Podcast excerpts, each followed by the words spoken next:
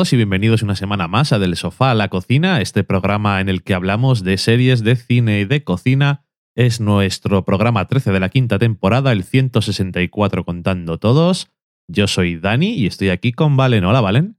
Hola, ¿qué tal? Pues aquí muy bien. Un poco dolorido de mis cosas, achaques de veje- vejez, pero bueno, Te arrastras por la casa. ya no, pero bueno, lo he hecho un poquito. Em, en este programa vamos a hablar en la semana en serie de tres cosas. Vamos a empezar con The 100, los 100, ¡Lo bien! una serie que no ha empezado ahora y no es nueva ni ha regresado, simplemente que nosotros bueno, ha hemos regresado. hace más de un mes, Cuatro episodios. creo que tiene más. No, esta ¿No? semana emiten el quinto. Muy bien. Pues nosotros hemos, hemos empezado a verla ahora y hemos visto desde el primer episodio hasta el quinto de la segunda temporada. No va a haber spoilers de todas formas. También vamos a hablar de la segunda temporada, lo que hemos visto de la segunda temporada de American Crime, que si recordáis el año pasado comentamos el primer episodio de la primera temporada. También hablaremos un poquito del regreso de Happy Valley, la serie inglesa. Luego en la cata de pelis vamos a terminar ya con las películas de los Oscar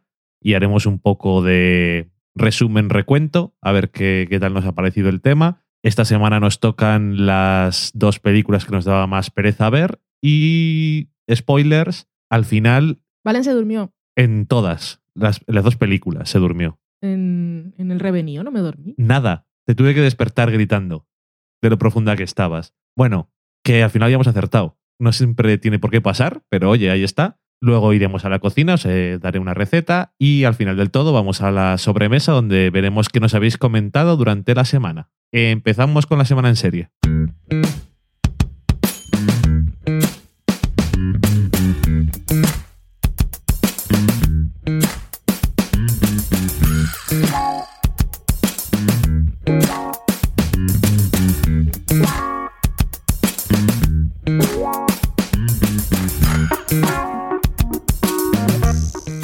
Empezamos la semana en serie con The 100, o como dice Valen, los 100.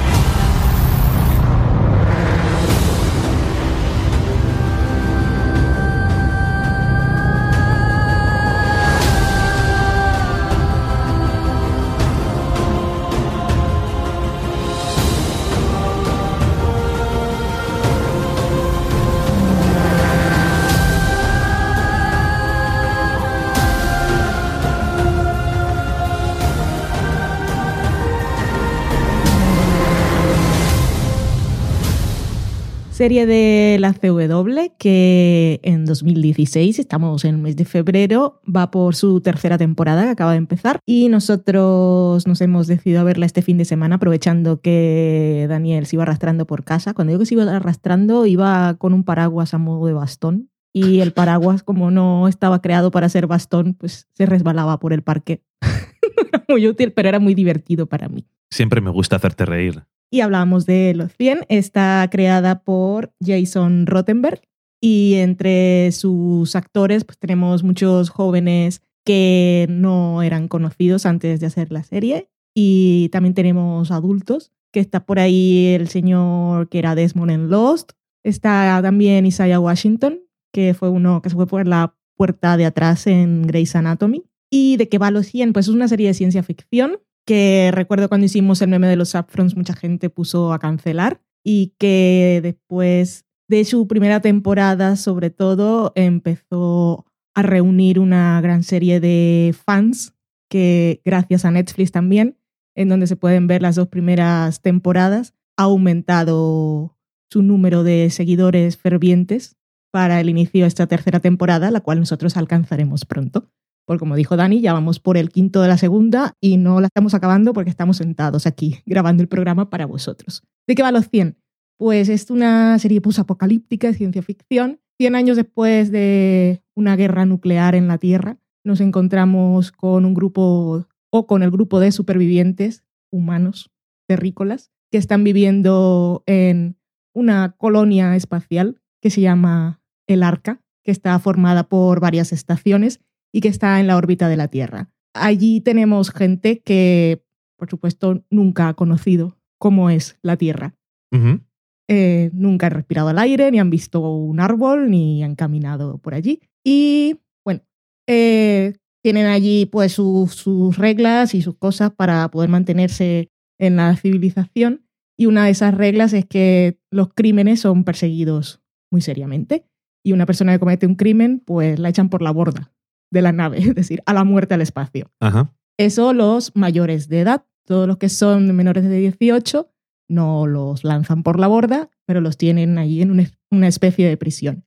¿Y qué pasa? Que están agotándose los recursos y estos chicos, pues de alguna manera son desechables y los envían a la Tierra a, a ver qué tal, a ver si, si, se puede, si se puede sobrevivir. Los lanzamos ahí, que salgan de la nave y si no se mueren por la radiación, pues igual podemos planear nosotros el próximo aterrizaje. Así que tenemos a un grupo de 100 jovenzuelos que llegan a la Tierra y que se encuentran que se puede respirar, que es habitable y también encuentran que no son los únicos humanos. ¿Cómo no? Había quedado gente por ahí, lo cual tenemos tribus muy curiosas, muchos peligros y estos jóvenes tienen que, aparte de sobrevivir, encontrar una forma también de crear una sociedad, sus reglas y, bueno, encontrar comida y todas esas cosas. ¿Qué tenemos en los 100 que engancha tanto? Muchas cosas. Los 100, eh, como comentábamos con Dani, eh, lo ves y puedes tener referencias a muchas otras obras. Lo de la, la colonia espacial nos recuerda a Battlestar Galactica, con sus cosas políticas también. Eh, los chicos, cuando los ves allí lanzados al mundo como una isla, el Señor de las Moscas, también nos recuerda muchísimo a Lost, pero coge todo lo bueno de Lost y lo principal es que responde todas las preguntas que hace. Y tiene muchas más cosas buenas, los 100. Ya sabéis que en, en los dramas respetables siempre tenemos a los adultos y los adolescentes son los pesados. Pues en este caso los pesados son los adultos. Y por fin una serie en la que estás viendo adolescentes y quieres estar con ellos todo el tiempo y cuando salen los adultos dice que se mueran ya.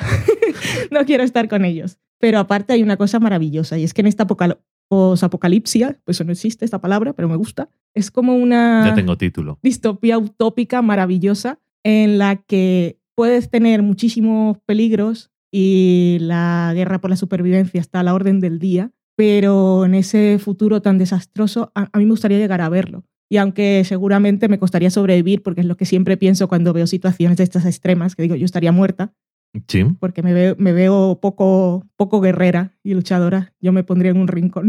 Eh, la maravilla que hay aquí es que por lo menos los problemas raciales y de género no existen. Aquí en, en este futuro vemos que hombres y mujeres están en total eh, igualdad de condiciones, pero lo más importante es que ni siquiera se plantean que no es una cosa que debería hacerse así. En ningún momento una mujer es considerada más débil o que no debe luchar o se duda de cualquier capacidad. Todos pueden hacer las mismas cosas y hay muchas mujeres en condición de liderazgo que nadie cuestiona porque sean mujeres, como debería ser la vida en realidad, pero la estamos viendo nosotros ahora y nos sorprende y es muy curioso y es maravilloso. Me gustaría vivir para ver ese mundo postnuclear. vale. Qué miedo.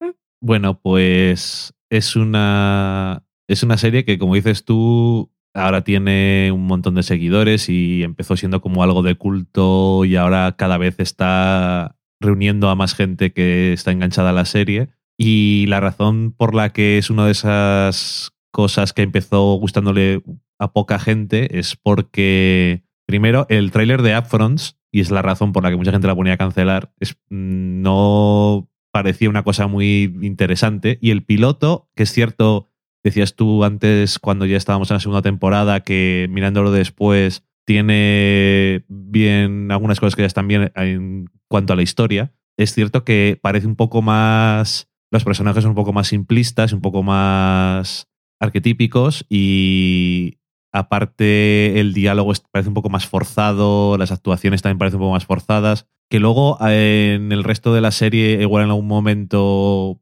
alguno de los actores jóvenes a lo mejor puede chirriar un poco, pero la verdad es que no es una cosa que no llame, la, llame atención.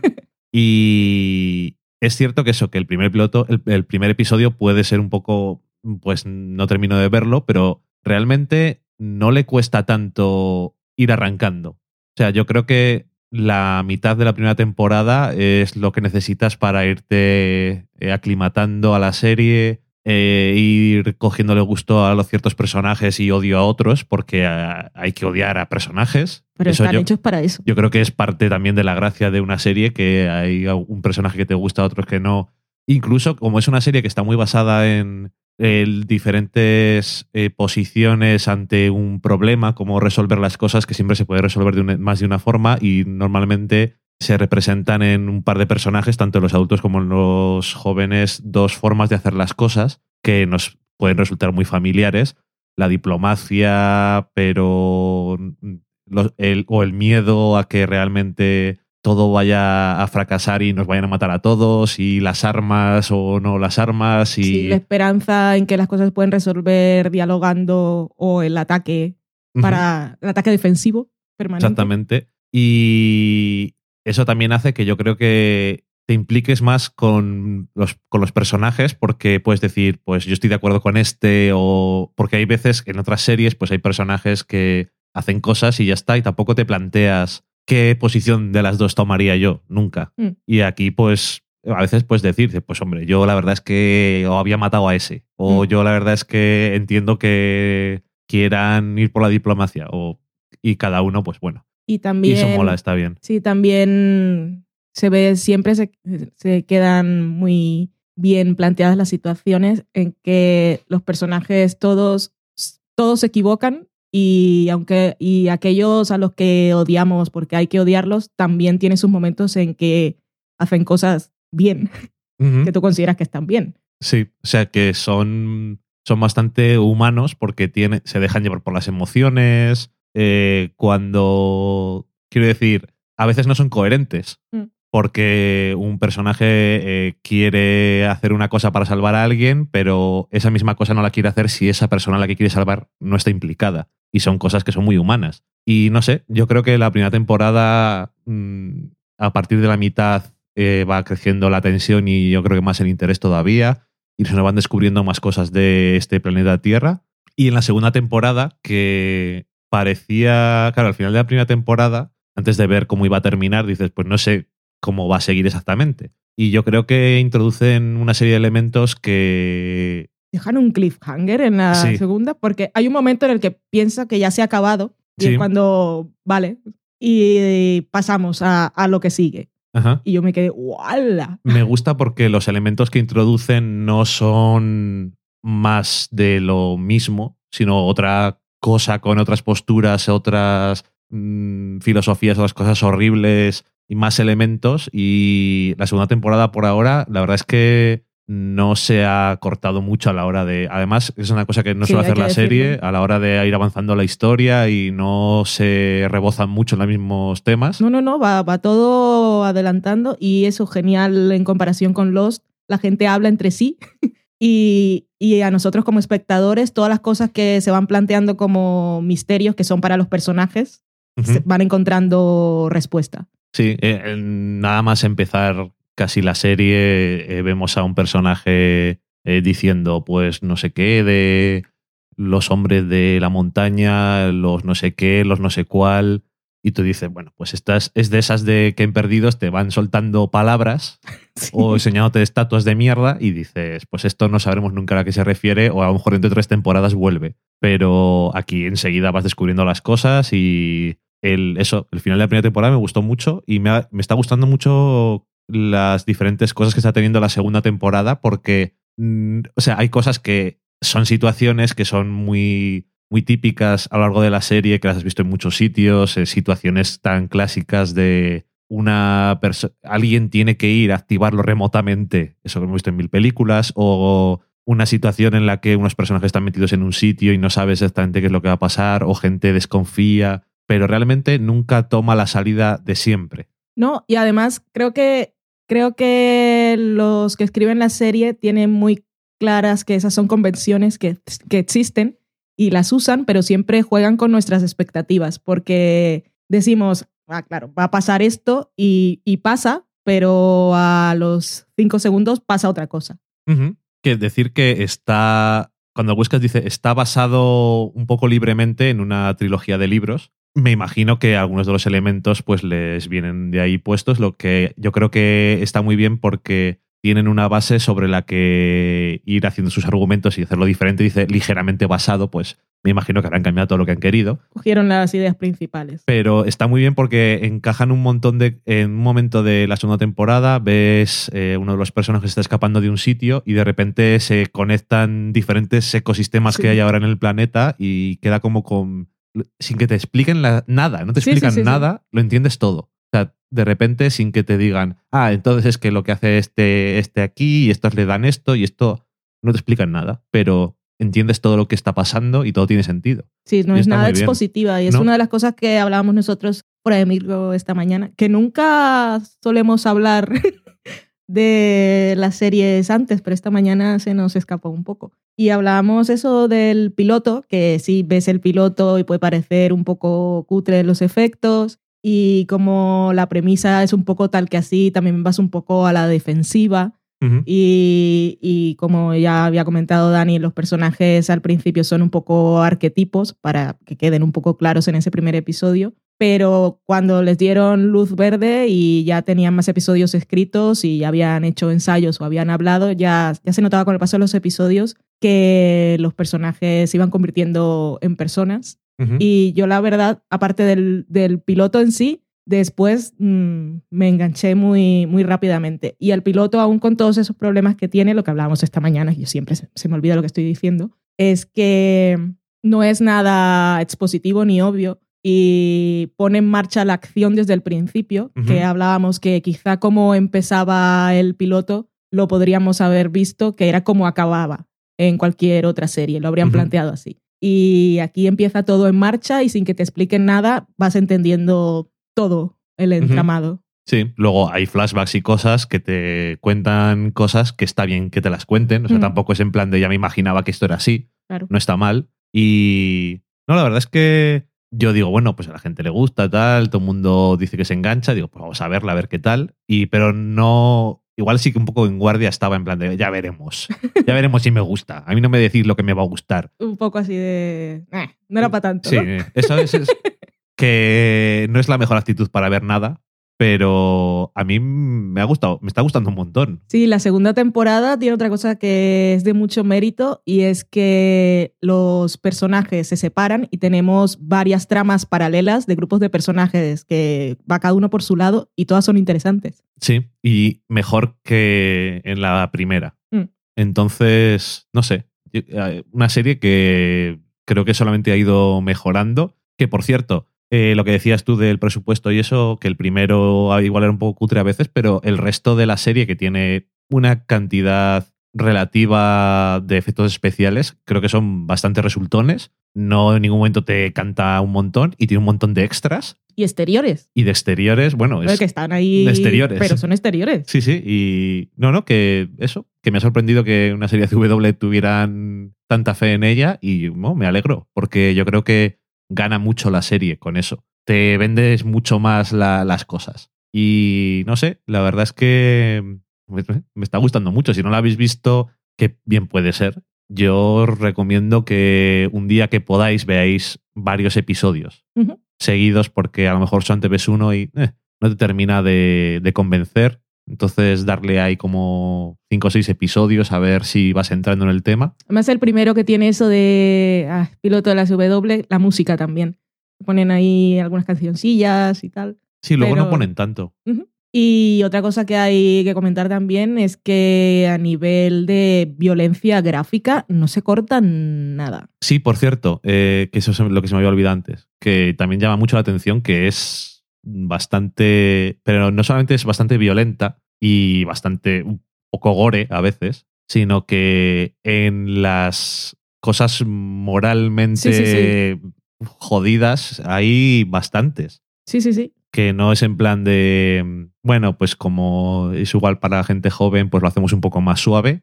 No, se plantean Y, bueno. situaciones extremas constantemente y no se van nunca por la salida más fácil ni complaciente. No, no, no. Y nos hemos quedado en un episodio en el que hay un personaje que ya que se le ha ido del todo la pinza y, y no sé, y lo vas viendo evolucionar a los personajes o qué hacen en diferentes situaciones y tal. Y no sé, mm, es muy gratificante, la verdad. Y es un poco ese personaje que vemos, es, lo típico de un joven inexperto enviado a la guerra. Que aquí Mm. supongo que también se tratará el pues, estrés, estrés postraumático. Que perfectamente podrían. Y Porque, podrían vamos, tenerlo todos. Pero claro, No tienen tiempo. no tienen tiempo de procesar las emociones. En fin, eh, bueno, que muy contentos estamos con la serie. Sí, además ya yo soy fan de muchos personajes.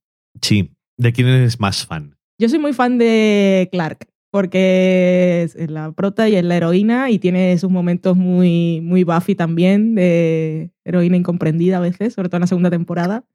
Pero eso, que también me sorprende que no, que es bastante chunga. Sí, y decir, por cierto, que me gusta que, bueno, los personajes son unos chavales que tienen 17 años y nunca han ido a la guerra, nunca han tenido que pelear ni nada. No de repente se vuelven unas máquinas de matar. O sea, eh, gen- También tienen miedo. tiene, aparte de tener miedo y todo eso, que hay gente que tiene más experiencia en la tierra que ellos en pelea y se nota. O sea, es Mm. que no, mm, no pueden hacer nada. Y eso está bien porque, bueno, les meten muchos problemas y hay mucha tensión porque también es cierto que la serie a veces dice, bueno, no creo que maten a este. Pues igual sí. Sí. Yo soy muy fan de Clark, soy muy fan de Raven también y de Octavia, pero... Ah, sí, solo te gustan las chicas, pero es que me gustan mucho. Y más que me van a gustar, me imagino. Pero los chicos también están bien. Y otros que me parecían un poco sosos o alivios cómicos o tontainas o pesados al principio, también he aprendido a cogerle cariño a todos. Y les han, también eso es porque les han metido en tramas y en, en tener que tomar decisiones y en situaciones que han sido interesantes. Y bueno, no sé, que por cierto, otra cosa, otra cosa más, que por ejemplo, eh, los actos tienen consecuencias Ujú, y no se suelen olvidar de que la gente hace cosas. Y eso también es una cosa que a mí me gusta. Pero bueno, en fin, que podemos estar hablando un rato más y si nos metemos en spoilers, supongo que más, así que vamos a dejarlo aquí. Supongo que la comentaremos cuando. Igual cuando terminemos la segunda, igual cuando terminemos la tercera, ya veremos. Ya veremos. Y nada más, de los 100. Los 100. Vamos a pasar a hablar de American Crime.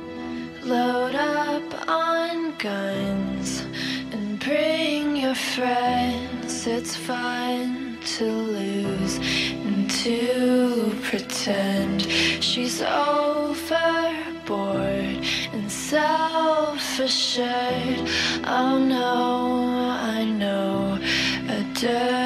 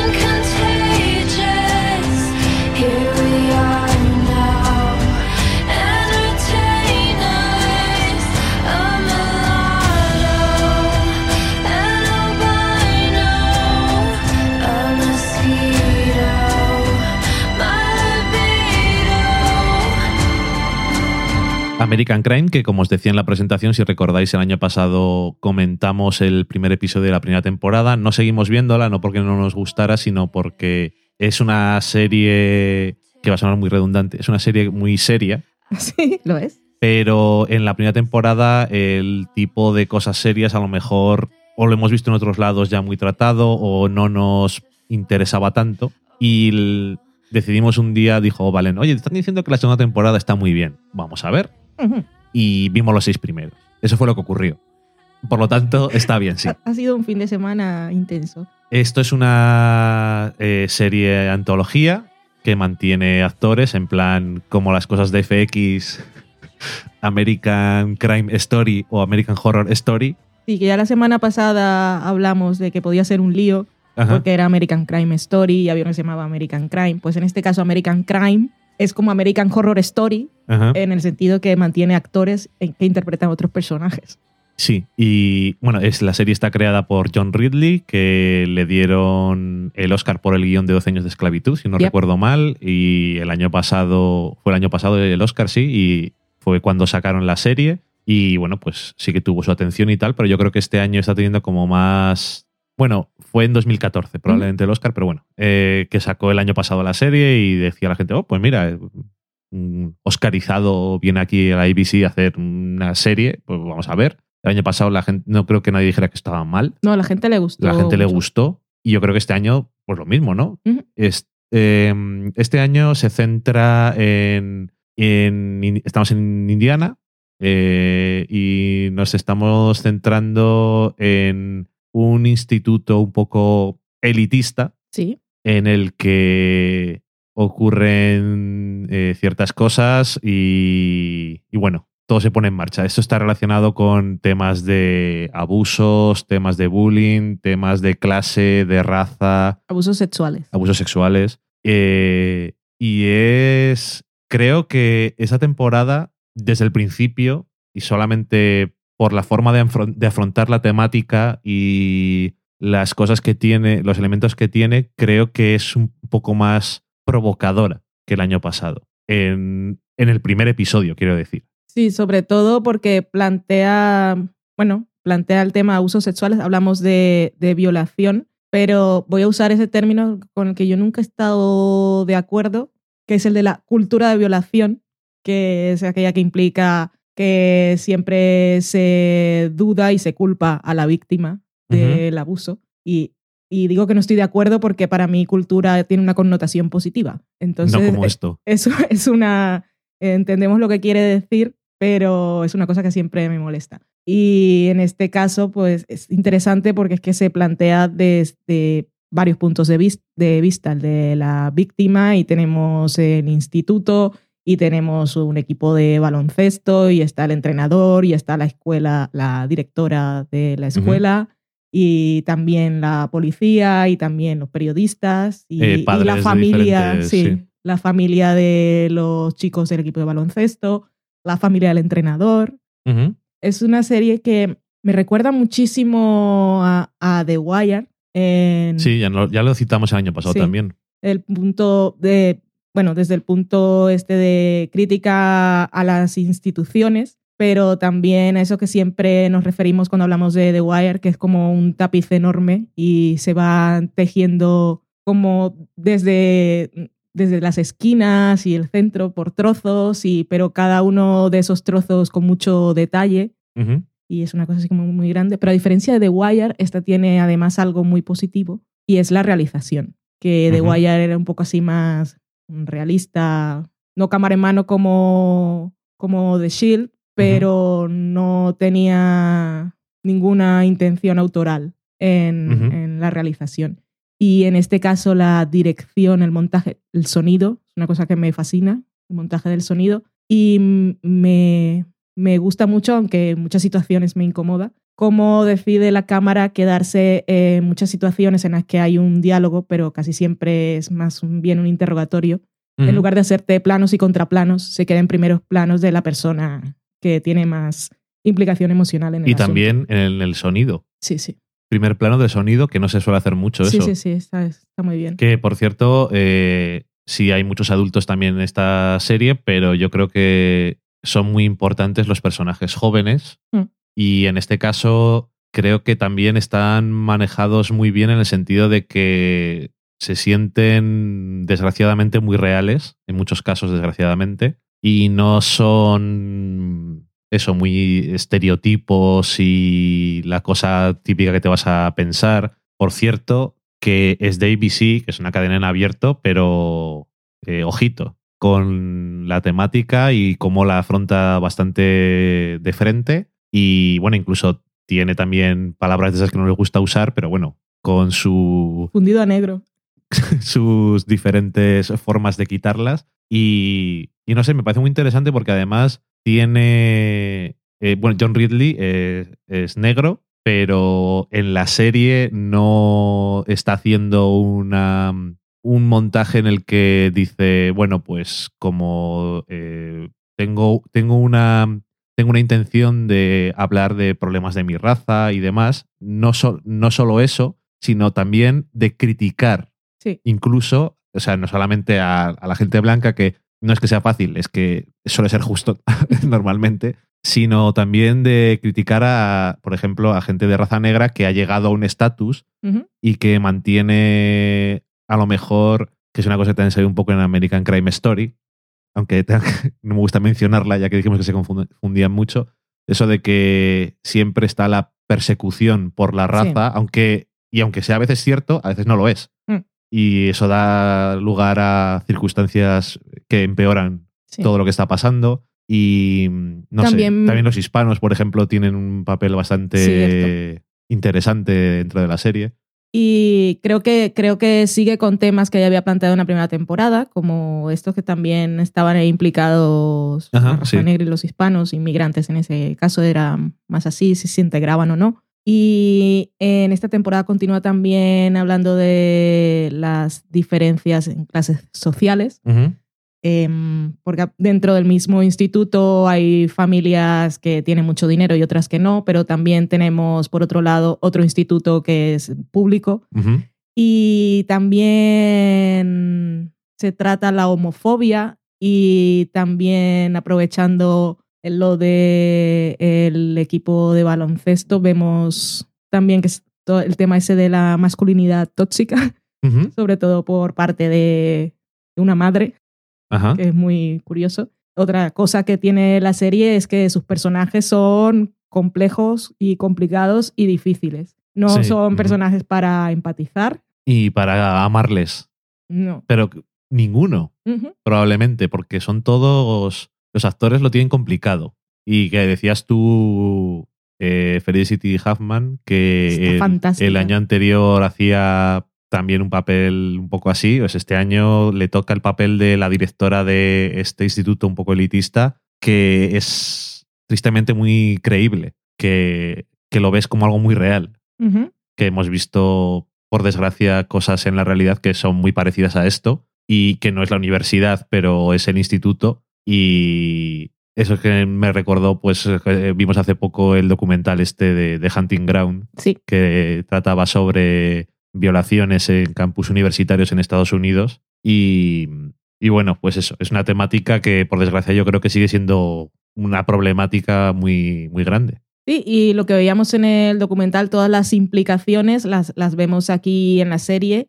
Lo de, en aquel caso, como decías, eran universidades, pero aquí estamos hablando un poco de lo mismo. Son instituciones privadas que lo que les interesan son las donaciones y mucho dinero, con lo cual todo tipo de escándalos pues prefieren callarlo lo más pronto posible y hacer como si no hubiese pasado para no generar ningún tipo de conflicto. Bueno, conflicto no, para que no les vaya en su contra. Y también la importancia que tienen los equipos de deporte. En Estados Unidos eh, es, sí, eh, a nivel, a nivel bueno, a nivel de colegios y de universidades y el poder que tienen y bueno, en fin. Que el deporte mueve, el resumen es que el deporte mueve demasiado dinero. Y donde se mueve dinero, Hay problemas. hay poder. y donde es- hay problemas seguro. Y bueno, que eso, eh, vimos los seis primeros, creo que es temporada de 13. Ujú. Eh, no sabía exactamente cómo iba a evolucionar la trama para que durara una temporada completa, pero ya he visto que es mucho más complicado de lo que parecía al principio. Y, y bueno, me alegro porque hablas todavía de más cosas y bueno, es no es fácil de, de ver a veces, es un poco... no es serie de mantita. No, no. Aunque la mantita va bien porque te reconforta. Sí, es dura porque. Y también porque se siente como algo muy real. Sí. Que por desgracia lo es. Entonces, eso, te, ver la representación esta en ficción, pues dices.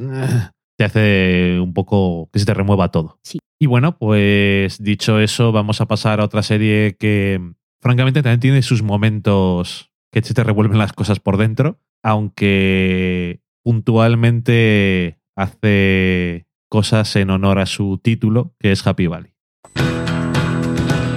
There's a tower block overhead. All you got your benefits and you're barely scraping by.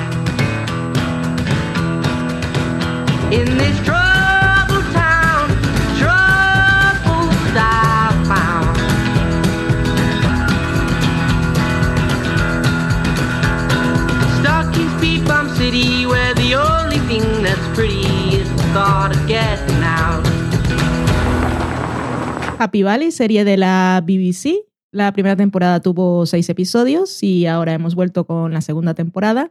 Seguimos con el personaje de Catherine, que es esta mm, jefa de policía, Mm, no sé si es jefa exactamente, pero bueno. policía mayor, no, no por edad, que también es una señora de 50 años, el cual es fantástico que protagonice su serie y, y hay que ser su fan. Si no habéis visto la primera temporada, poneos con ella, que son solo seis episodios y no vamos a hacer ningún spoiler. Y, y además no es, de esta, no es una serie que debas empezar en la segunda temporada.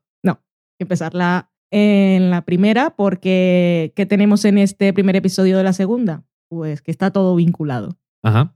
Y no os podemos contar nada más. Pasan cosas muy terribles y Catherine es una policía entregada a su labor, pero que también tiene unos demonios del pasado que no dejan de atormentarla y tiene que enfrentarse a situaciones muy complicadas. Y en este primer episodio de la segunda temporada, aparte hemos visto nuevos personajes Madre mía. con los cuales los niveles de psicopatía se van a unos límites bastante sorprendentes y además tenemos psicopatía femenina, que es una cosa que, que se ve poco en la ficción y, y da más miedo, porque como... o sea, no da más miedo, da miedo, pero eh, la mujer al no tener el mismo, la misma capacidad de fuerza física del hombre tiene que llevar su psicopatía creativa. a unas cosas, unos niveles más retorcidos. Ok. Y mm, hablando de psicopatía y de mujeres, no tiene nada que ver, pero antes de que tú nos cuentes, que me he metido aquí a decir mis cosas, sí. quería hacer mención especial al último episodio de Grey's Anatomy, Ah, mira, o sea, sí que. que eh, estaba dirigido por Denzel Washington y el señor Denzel, Denzel Ha hecho dos películas, por lo visto. el señor Denzel pues mm, sabe cómo poner la cámara Sí y, sabe, y sí. distribuir a las personas en el plano y sacar sus niveles de actuación.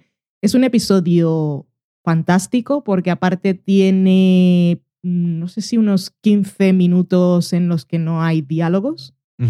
Y lo que quería decir, que no tiene nada que ver con psicopatía femenina, pero me lo recordó al hablar de la fuerza física de la mujer, Ok. es que vemos a un personaje que, a ver, yo me sentí muy shock y me dio mucha cosa, me sentí muy indefensa viendo el episodio porque Grey's Anatomy es una serie en la que nos han acostumbrado en las últimas temporadas que las mujeres son poderosas y tienen Ujú. sus carreras y todos los jefes de división del hospital son mujeres Ujú. y siempre estás ahí con el girl power y mola. Y vemos aquí un personaje en total indefensión porque se encuentra a un atacante que es muchísimo más fuerte. Pero bueno, va sobre eso el episodio. Sí, sí, sí. Y es, a mí me dejó muy afectada emocionalmente, pero está muy, muy, muy bien. Y no me sorprendería verlo nominado a mejor episodio en los semi y no me sorprendería ver a la protagonista de estas desgracias nominada también como mejor actriz. No el episodio más sencillo para de estrenarse en televisión para Mm. Denzel Washington, Denzel, y la verdad es que lo resuelve muy bien, especialmente hay que decir que la escena que es un te deja tocadillo por dentro, yo entiendo que a ti te tocará también, que cómo cómo, dónde pone la cámara y cómo filma todo el ataque desde el principio hasta el final. Sí, Y- dejándolo en off Sí, también y eso casi, casi que te da más impotencia. que empieza como una película de terror Sí. y después continúa como algo que está ocurriendo en un sitio y nadie se está enterando. Es horrible, es horrible. y es, es muy efectivo. Mm. Bueno, es lo que querían hacer, pero por desgracia para el que lo está viendo, porque, jolín, eh, sí, es, es, muy, es muy poderoso Sí. el episodio.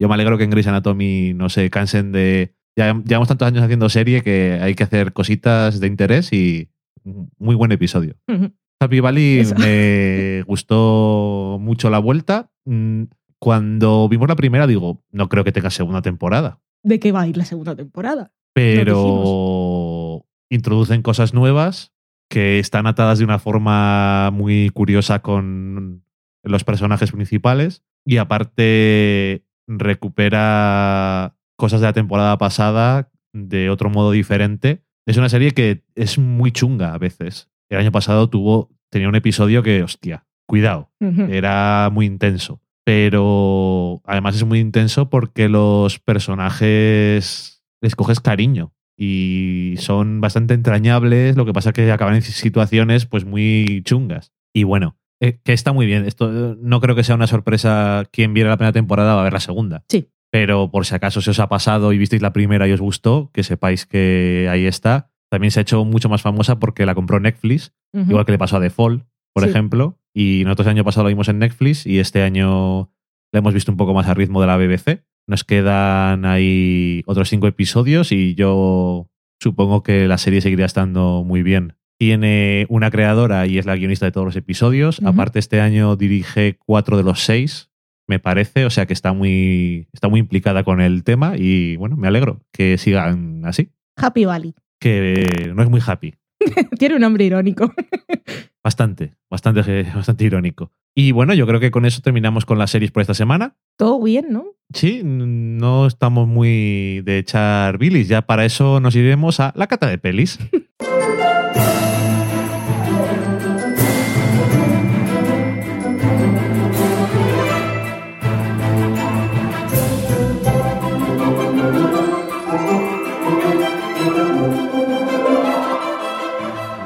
Ya estamos en la cata de pelis y vamos a empezar con The Revenant.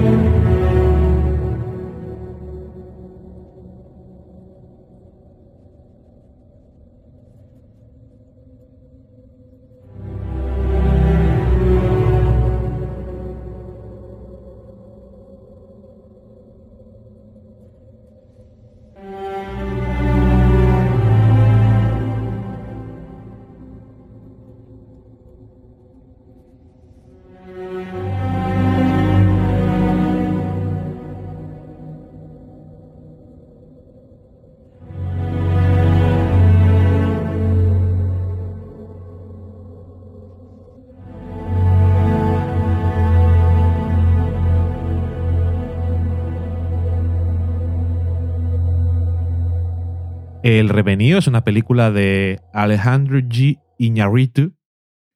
El otro día vi una cuenta fake de estas parodias de era, que era de Alejandro y, y el tweet decía, muchos me preguntan si la G de mi nombre es de genio. No, es de González, no tengo que decirlo evidente. Eh, eso me recuerda a cuando te hice el Celebrities de Alejandro González Fue un gran Iñárritu. momento. Si hubiera existido todavía, lo habrían hecho. Es que se presta demasiado. Habría sido un celebrity de horas. Eh, como, como las cosas que le gustan a él. Exactamente. Eh, el guion es de Mark L. Smith y el propio Iñárritu. Está basado en una novela de Michael Punke que se llama igual. Y en hechos reales. Y o leyenda popular. está. La novela creo que está inspirada Sí. en eventos. En- bueno, eh, transcurre en el, el siglo XIX, en 1823. Está. eh, es conflicto entre los colonizadores y los nativos americanos. Tenemos al personaje protagonista, que es eh, Leonardo DiCaprio eh, arrastrándose para conseguir su Oscar, que estuvo pasando un tiempo con los indígenas y tuvo un hijo, pero Leonardo DiCaprio. La familia, el personaje, digo. La familia es. eh, todos son asesinados, toda la tribu, excepto su hijo, y ahora sirve como de guía por eh, las tierras de los indios, que, bueno, de los indios creo que está bastante mal dicho, pero eh, nativos americanos. Y empieza la película con un ataque sobre un grupo de gente que está el personaje de DiCaprio guiando y están en una misión para llevar pieles a la base que tienen. Bueno, para robarlas. Llevando pieles de un sitio a otro. y bueno, eh, al final, pues eso, acaban eh, huyendo de ellos, casi todos mueren, el pequeño grupo que queda, pues las pasa muy putas para continuar su camino. Eh, y bueno, la película va a tener, eh, sobre todo el conflicto, es generado por el personaje de Tom Hardy, que es como, como y sin el cómo, yo creo que es, es el, el antagonista, el malo Sí. de la película. Sí. Y mm, bueno, vamos a ver. No creo que haga falta contar mucho más. Tampoco os podría resumir la película en mucho más de 30 segundos, si os la cuento entera. Es que la película, yo creo, es un guion de esos que, que se escribe en una servilleta, te queda espacio para hacer unos dibujitos graciosos y la lista de la compra. Ahí te quedas. Eh, digamos que la película tiene a su favor Lubeski, Lubeski, que es un director de fotografía que es un genio, que le den todos los Oscars que hagan falta. y eh, que fueron a rodar en exteriores eh, preciosos y en lugares que poner la cámara es fácil ver algo bonito, pero encima tienes un director de fotografía estupendo y la luz y todo es un puñetero espectáculo. Eh, luz natural. y luz Que era natural. exigencia del señor Iñárritu. Bueno, que. Y al final, estéticamente, es una película que yo creo que no está mal dirigida, aunque a veces tiene una tendencia, a- en algunos casos yo creo que es innecesaria a primeros planos de los personajes. Es que, señor Iñárritu, si algo hemos visto es que le ha cogido un amor, una pasión y, y es muy onanista con lo de yo hago plano secuencia. Y sí está muy bien la secuencia del inicio, Sí. porque la cámara te mete ahí Sí, directamente en la acción y vas con los personajes y tal. Pero luego sigue utilizándola en muchas ocasiones y se queda en esos primeros planos, que es que no me estás contando nada. O sea, ya sé que te gusta esto, pero ¿para qué? Ya les. No, tampoco. ¿Lo sabes hacer? Muy bien, fantástico. ¿Qué, qué menos? ¿Lo has Si descubierto? Te dedicas no, a esto. no lo has descubierto. Te dedicas a esto, ¿qué menos? Y te han dado mucho dinero, pues puedes perder tiempo planificando Ajá. y rodando y torturando a tus actores haciendo los planos secuencia. Que sabemos que es una película que ha tenido problemas de, de calendario y problemas de dinero porque, bueno, me dijo Valen que se les había acabado la nieve en un sitio Y tuvieron que irse al y otro que hemisferio. ido. ¿Eran- ¿Están en Canadá o en el norte? En de- Alaska estaban en el norte, sí. Y y luego que se irse tuvieron que ir a Argentina. Se nos acabó la nieve. Vamos a buscar la nieve. Y eso ya me, me puedo imaginar que es un dinero irte hasta el Cono Sur de repente. Adiós, nos vamos. Eh, bueno, y por supuesto eso, que tardaron mucho más, gastaron un poco más de dinero. Eh, la producción, yo creo que el dinero se ve. Mm.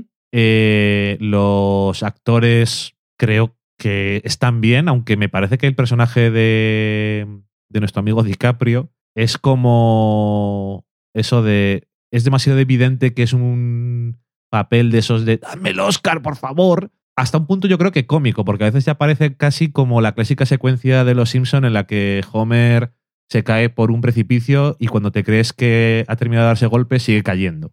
Y al final del todo, cuando llega al final, se le cae una piedra encima. Pues es que al final ya, cuando llega un punto en el que el sufrimiento ya no es una cosa que dices, ah, qué, qué angustia, sino, ¿qué más te puede pasar? Sí, es que Vamos a aparte ver. el, el personaje es la nada, porque es que aparte con que se han gastado tanto dinero, la producción ha sido tan complicada eh, y, y tanto productores como el director y el propio Leonardo DiCaprio no dejan de contar cada vez que tienen oportunidad lo difícil que fue rodar por la, porque se lo habían tomado todo como mu- muy realista. Ujú. O sea, si tengo que pasar, si me estoy congelando de frío, me estoy congelando de frío de verdad. Me he metido en este río y las aguas estaban bajo cero. He sufrido, he sufrido. Lo que veo en la película es más el sufrimiento del actor por interpretar el personaje y no tanto, no me llega tanto el sufrimiento del personaje como tal.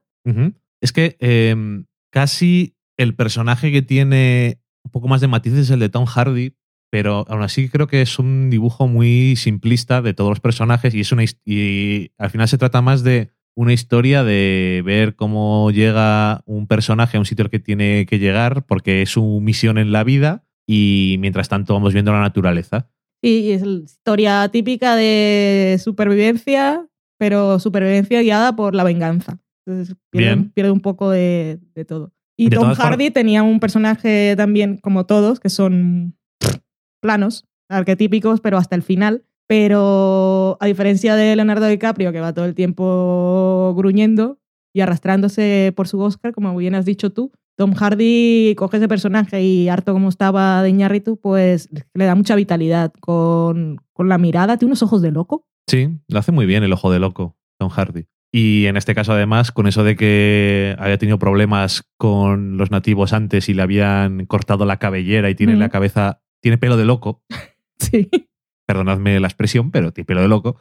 Entonces, le ayuda bastante, yo creo. Bueno, eh, al final, eh, ¿cuál es el resumen? Para mí, la película, que dura dos horas y 35 minutos casi, es eterna. Sí lo es. Y es bastante aburrida. Es Que yo entiendo que la película es bonita de ver, pero, Pero no tanto, ¿eh? pero para eso, para empezar, es un documental que es más corto. Te puedes ver un documental, te puedes ver una película de Malik, te puedes ver El Nuevo Mundo. Para ver planos de árboles y de cómo se mueve el agua, Ajá. puedes ver películas de Tarkovsky. Yo qué sé. Bueno, no sé, que creo que. Para ver ataques de osos también puedes ver documentales. Hay gente que. Ay, el oso.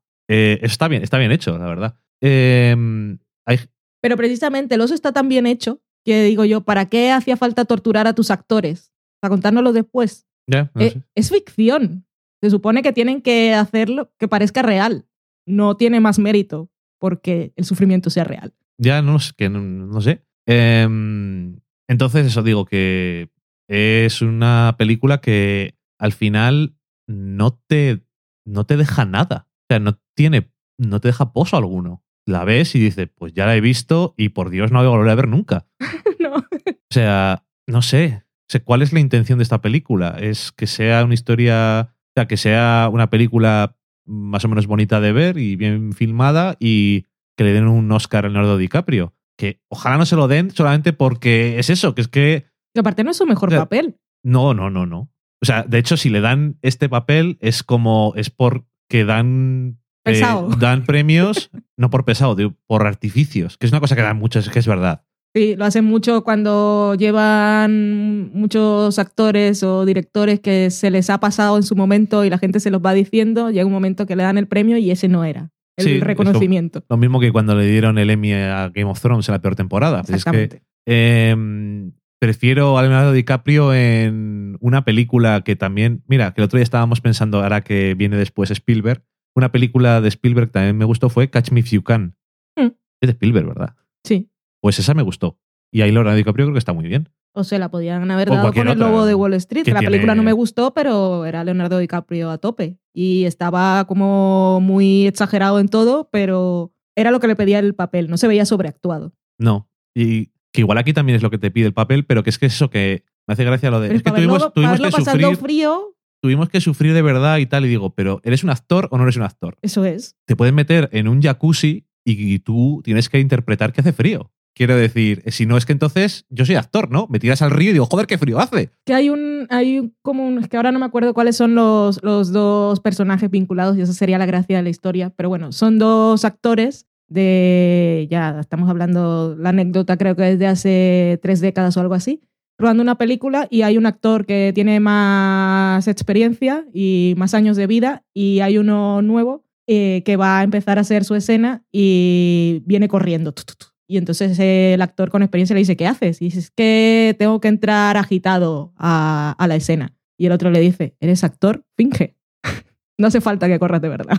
Exactamente. Es un buen resumen. Esas esas cosas que se cuentan para decir ciertas cosas y yo creo que...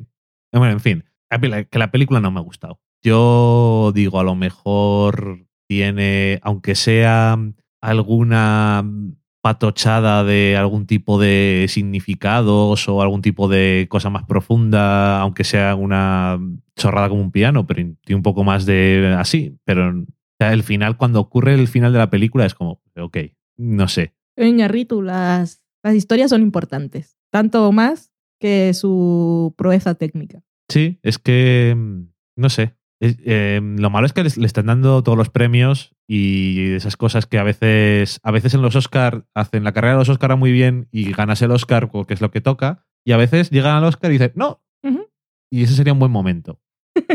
No lo sabemos. Lo que pasa es que en los Oscars tienen esto de que la, la mejor película en realidad es la mejor producción. Es un premio a los Claro. productores. Entonces, en este caso, han dicho tanto lo difícil que ha sido que sería, vale, denles el premio. Tal. Pero me parece tan meritorio eh, este despliegue de recursos a nivel de producción como, arriesgarte a hacer una película pequeña. Precisamente era el ejemplo que iba a poner. Ah. Entonces, no sé. Bueno, eh, tú tienes algo que añadir. A ti tampoco te ha gustado mucho la película. No, no, no. Te que, tuve que despertar una vez y dije, mira, voy a ponerte lo que te has perdido. Y dijiste, ¡No! Por favor. Eh, eso, que dices, a veces dice la gente, en esta película o en esta serie no pasa nada, pero están pasando cosas en el personaje, en la actuación, en no sé qué. En esta película dices que no pasa nada. Y aparte se pone también ahí con entre sus planos de del quinto pino, Ajá. mirado desde abajo, y los oníricos esos que tampoco le pegan a la película, y que aparte eso por algo que leí o escuché en algún sitio, esa historia está, es lo que han metido en este guion. Toda la historia esa de mujer e hijo, eso no, no estaba en lo original. Ok, pues vale. Se quiere decir, si no tuviera eso, ni siquiera tendría de dónde tirar la película para existir, en el fondo. O sea que, bueno, supongo que no es mala idea haber hecho eso. Pero bueno, que no sé, no, no estoy impresionado con este esfuerzo. Yo no, para nada. Y me da pena porque cuando sale ves, en las mesas redondas de productores del Hollywood Reporter o tal, el productor de esta película, que siempre te da la sensación de que se está mordiendo un poco la lengua, pero te va contando todas las cosas y el hombre, yo me imagino el trabajo de un productor, que tú has sido productor a veces y me dices las cosas que tienen que hacer los productores, y yo me imagino a este hombre que su vida ha sido un infierno durante meses. Sí. Y además eso con alguien que es muy exigente en sus cosas y las quiere como son, que es eh, como Iñárritu, que no es una cosa que me parezca mal, me- de hecho me parece bien. Todos los directores tienen que tener un poco de ego y Sí, un poco de las mis cosas, cosas. como yo quiero y esto tiene que ser así o entonces la película así no, no funciona. Ah, ¿Por qué? ¿Por qué no? Y claro, cuando eso te produce un resultado que dices sí, si solamente lo que quería era que tuviera buena pinta la película, Por eso Pues sigo bueno. Pero es que, claro, eso es fácil. No sé.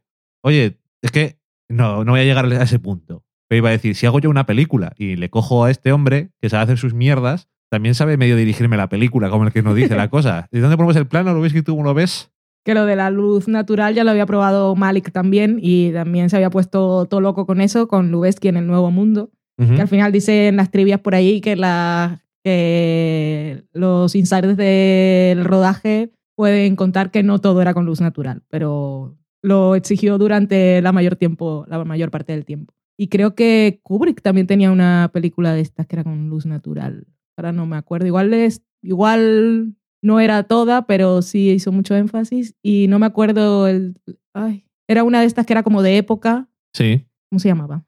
The Duelist. No, esa no, No. esa es otra. Eh, ay, sí, ya sé cuál dices. Es que pero me viene Barton es- Fink, que es de los Cohen, Sí, pero sí, es como pero, un nombre así. Sí, es que The Duelist es la primera película de Ridley Scott, me estoy acordando. Y la que tú dices también, sí, a mí también me suena de Barton Fink, aunque es la película Sí. de los Cohen. que casualmente también vamos a hablar luego de ellos. ¿Verdad? Así, eh, se une todo en el mundo. Pero bueno, de Revenant, el revenío. Sí. El resumen de hoy. ¿Y el revenido quién es? Iñárritu. Eñarritu es un poco revenío, sí. O sea, como le den mejor película a este hombre, se va a poner a hablar otra vez. Y no, lo malo es que si le dan O mejor el, el Oscar a mejor director y, me- o mejor, y mejor película a esto, pues va a decir, entonces, si queréis, sigo haciendo de esto. Sí, claro. Que hay que decir, no se parece en nada a Birdman. Eso por lo menos no está mal. Es un estilo de película diferente. Por lo menos no hace siempre las mismas cosas, aunque bueno, hay cosas que sí que se parecen. Pero bueno, bueno, lo que sea. Eh, vamos a hablar de la otra película que tenemos que también nos daba bastante perecica, que era eh, Bridge of Spies.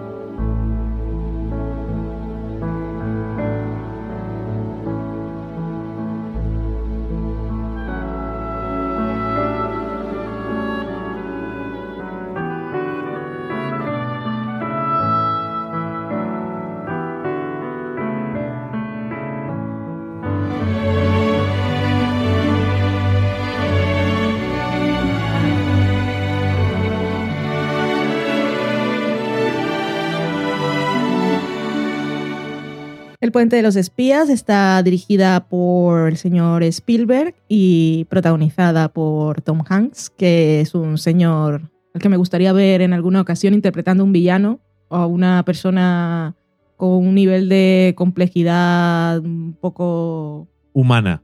Sí, no sea siempre el héroe de los héroes que ya no se llevan, siempre tan moralmente intachable y tan aburrido. Bueno, en fin, el puente de los espías, estamos otra vez en Brooklyn en los años 50 y Guerra Fría y las amenazas del comunismo. Y empieza la historia con, con el pillaje por parte de los cuerpos de seguridad de un supuesto espía soviético que es encarcelado eh, y se le tiene que llevar a juicio y por esas cosas de que tienen que garantizarle un abogado Y un juicio justo. y un juicio justo. Bueno, por lo menos un juicio, América. un juicio que parezca justo y un abogado a los acusados que no dispongan de ellos. Tenemos que en la firma en la que trabaja Tom Hanks, que es abogado, pero se dedica a las cosas de seguros, eso de que ese sería el punto de mm, gris de Tom Hanks, que es solo al principio, porque él trabaja para las compañías de seguro y, y se ve que hace muy bien su trabajo, que es conseguir lo que necesita para que su cliente gane y salga mejor parado. Total, que al señor Tom Hanks, que su personaje, no me acuerdo cómo se llama, creo que se apellida Donovan, que estoy aquí leyendo de reojete, le encargan la misión de defender a, a este espía soviético. Y pasan cosas y acabamos en un puente. Muy bien. Eso sería Yada, Yada, Yada, Puente de los Espías, final de la película. Spoiler. Que el Puente de los Espías aparece al final, hijos Ujú. míos. Hay que esperar mucho. ¿Qué te ha parecido la película, Valen?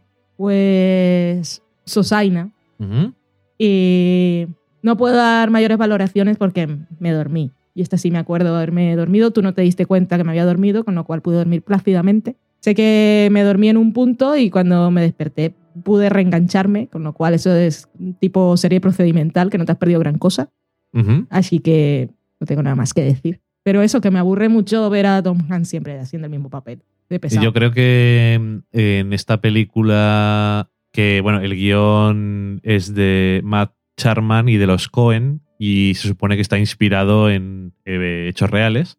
Y el personaje de, de Tom Hanks, si esto está inspirado en una persona de verdad, como nos dicen al final los letreritos, no creo que fuera así. O sea, es, es vomitivamente moral. Y realmente no es disfrutable. Mm. Palabra que tampoco existe, pero que nos gusta tanto. Y da un poco de. un poco de cosa. Pero sobre todo lo que más me toca un poco la moral de la, la película, hablando de moral, es que mm, eh, la primera media hora o así dura como dos horas veinte. La primera, También porque larguísima. las dos películas más largas, por cierto. Mm. Eh, la primera media hora de la película me plantea una cosa que me interesaba. Y no va de eso. Muy bien. Hay una cosa de. Hay unas cosas legales y de un juicio que hacen. pasan por encima volando y luego la trama es otra cosa. Y eso me parecía bastante interesante, que hubiera sido la película sobre eso. Ujú. Igual en el papel, luego igual la- veo la película y digo, pues vaya mierda. Sería igualmente aburrida. Pero me interesaba eso.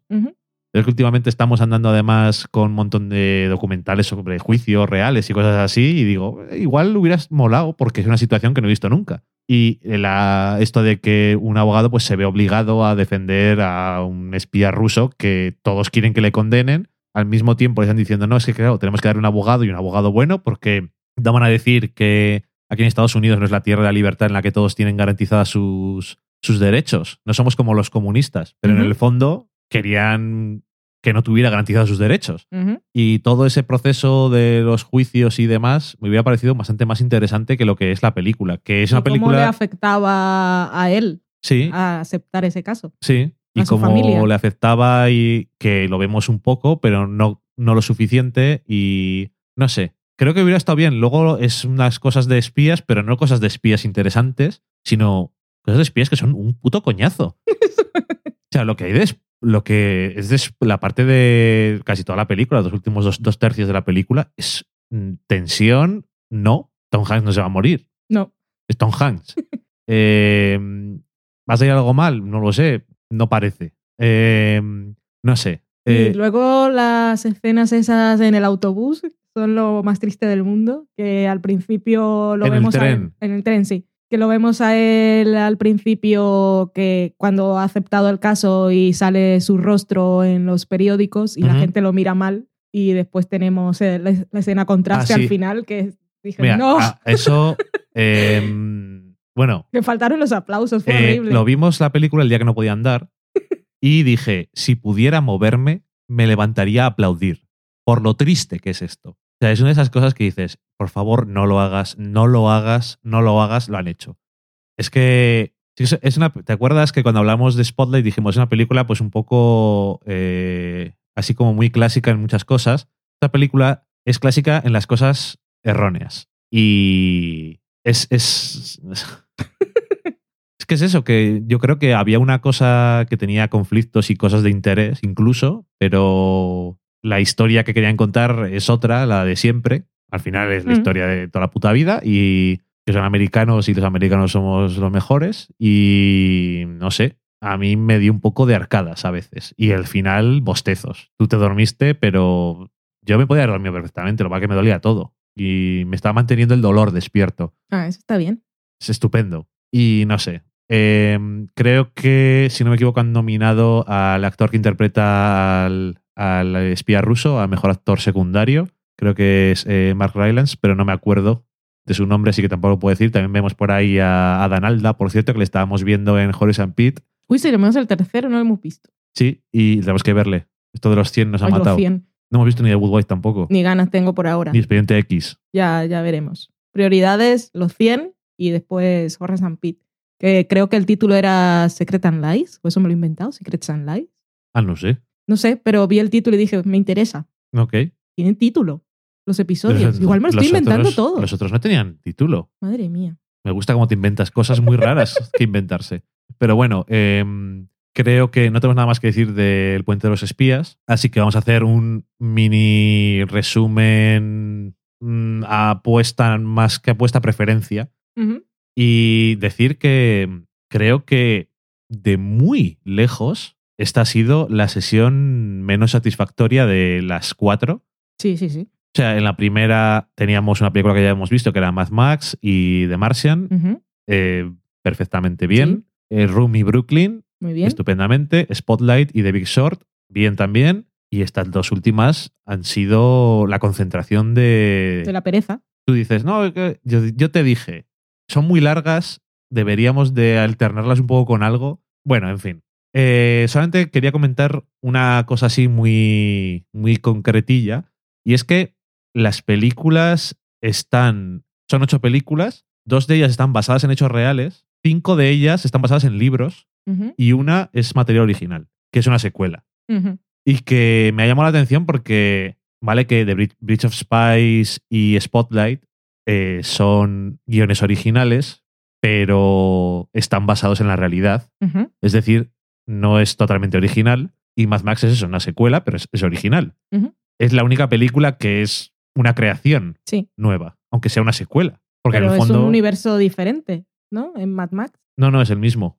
Lo único que es el mismo es el. O sea, el- lo mismo es el protagonista, que va por sus aventuras. No, digo, pero el universo que plantean en Mad Max no es diferente a las otras versiones que había. Ya salían el señor gordo No, y no, eso. eh, no salían, o sea, no salían los mismos personajes excepto Mad Max, pero en las demás películas también, la primera es un poco diferente, pero eh, las demás eso es que va, es el peregrinaje de este hombre que se va al final de todos los sitios y acaba encontrándose con otra locura diferente. Y como dice al principio de la película, no sé quién está más loco si yo soy yo. Mm. Y probablemente la respuesta es todos, estáis locos. Sí. Pero bueno, que eso que por más películas buenas que hay y buenas adaptaciones como tú, por ejemplo, nos has podido decir por Room, eh, yo creo y que, lo que han visto y leído de Martian también. también lo dicen. Eh, a lo que me refiero es que hay muy poco, se premia muy poco el material original, original de verdad, Mm.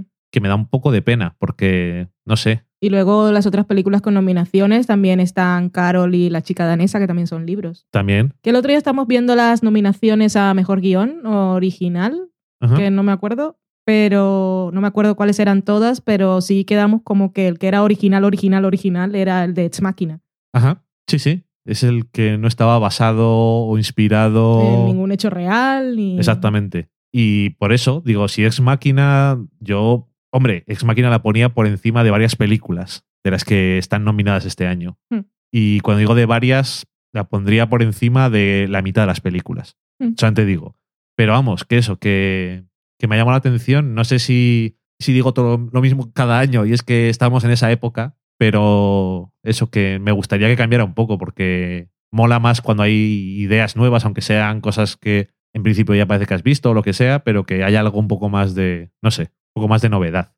En fin, ¿cuál es tu película preferida? No tengo solo una. Dime. Tengo, ¿cuáles son? tengo tres. Esos son muchas, de ocho. Es mojarse poco. No, dime, a, ver, cuáles a- son. Me gustaron mucho, que me dejaron... Me gustaron mucho Room y Brooklyn a nivel así emocional y me gustó mucho Spotlight, que es más clásica, pero y es muy es un adjetivo eso que también usa mucho, es muy muy sobria y muy contenida y muy con distancia de, de, lo- de la historia. Pero esto ya es una cosa también muy personal y es, yo estudié comunicación, bueno, en Colombia se llama comunicación social, que es aquí, aquí me lo convalidaron como audiovisual, Sí.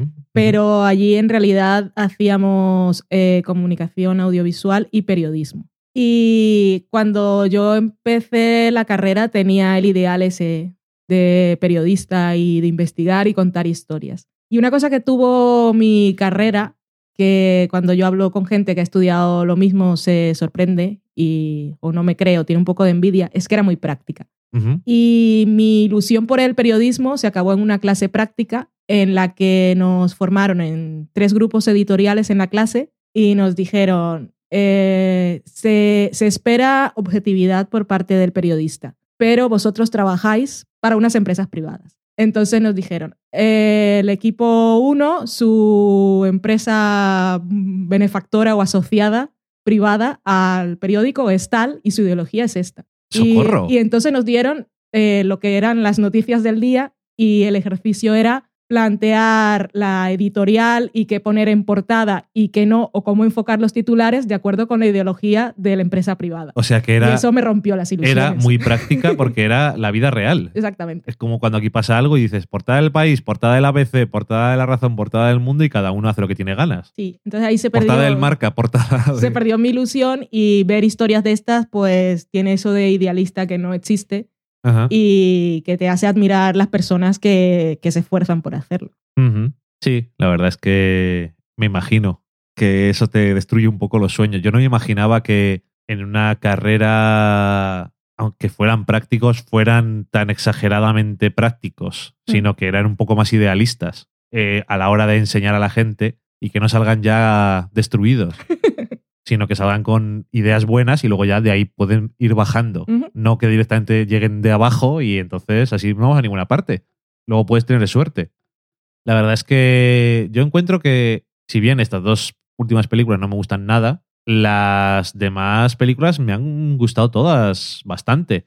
Diría que las películas que son un poco menos, sin dejarme de, haber, de haberme gustado, las que me dan un poco menos de ilusión son The Big Short y The Martian, pero quiero decir, bueno. Mm. Y luego Mad Max a mí eso me gustó mucho, pero a lo mejor no, me, lo, eh, me lo pasé muy bien, me gustó todo lo que tenían que contar y todo. O sea que no tengo nada en su contra, pero a lo mejor me parece eso, tiene más componentes emocionales o intelectuales otras de las películas y a lo mejor, y no me lo esperaba, las películas que más así me han gustado han sido Room y Spotlight, Mm. creo. Brooklyn también me gustó, pero... Es más bonita y depende con lo que te quedes de la película. Es otra cosa, pero es una película que me pareció muy A bonita. y para bonita también, pero a un nivel mucho más superior, Room. Y para historia de supervivencia también Room y no el revenío. Sí, sí,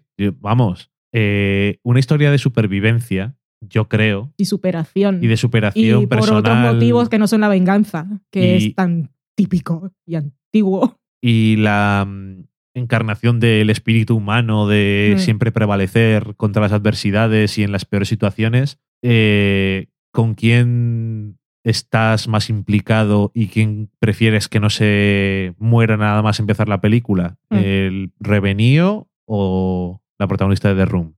O su hijo. O su hijo. Y su hijo. Me refiero. Mm. eh, incluso, ¿dónde sientes más el peligro? Mm. Es que no sé. eh, Y el sufrimiento. ¿Es necesario gastarse tortura. tanto dinero? Es que es eso. Y está contado desde el punto de vista del niño. Sí. Y aún así, no sé. A mí que ver a Leonardo DiCaprio que le ataque un oso, pues me parece bien. Pero, vamos, no, Oscar, me, no. no me emociona. No, no emociona. No sé. Sí, Room, Room sería una, A mí me, sería una parece- buena película. me parecería. Un buen Oscar. Me parecería un. Que no le den el, el Oscar al Revenío y se lo den a Room, por ejemplo, estaría muy bien. Y o Spotlight. Lo que pasa que yo creo que Spotlight es una película que. Es lo- más fría. a lo mejor eso, no, no emociona tanto a la gente, aunque yo creo que es una película también Mm. importante. Sí. Pero bueno, obviamente a Mad Max no se la van a dar, ni a Martian tampoco. Pero Mm. bueno, ahí están. Eh, en fin, no ha sido un mal año, pero estábamos mirándolo el otro día a ver los demás años cómo habían sido y siempre la proporción está más o menos así. Que si tenemos ocho películas, pues nos gustan cinco o seis y dos o tres, el año peor cuatro, no nos gustan nada. Que siempre, además, hay muy pocas películas que sean en plan de... "Eh", es más de... No, no me gusta nada. Sí. O sea, la película que más eh, me dejó a mí fue, por ejemplo, Filomena, Ya, es que era tan inofensiva que es como, ok. y tan olvidable. Y luego 12 años de esclavitud, que eso fue una cosa muy mía, si queréis escucharlo. Pero bueno, eh, no sé, hay buenas películas este año y me gustaría que hubiera un poco más de cosas que no están basadas en otras cosas, pero es lo que hay. Y dicho eso, a la cocina.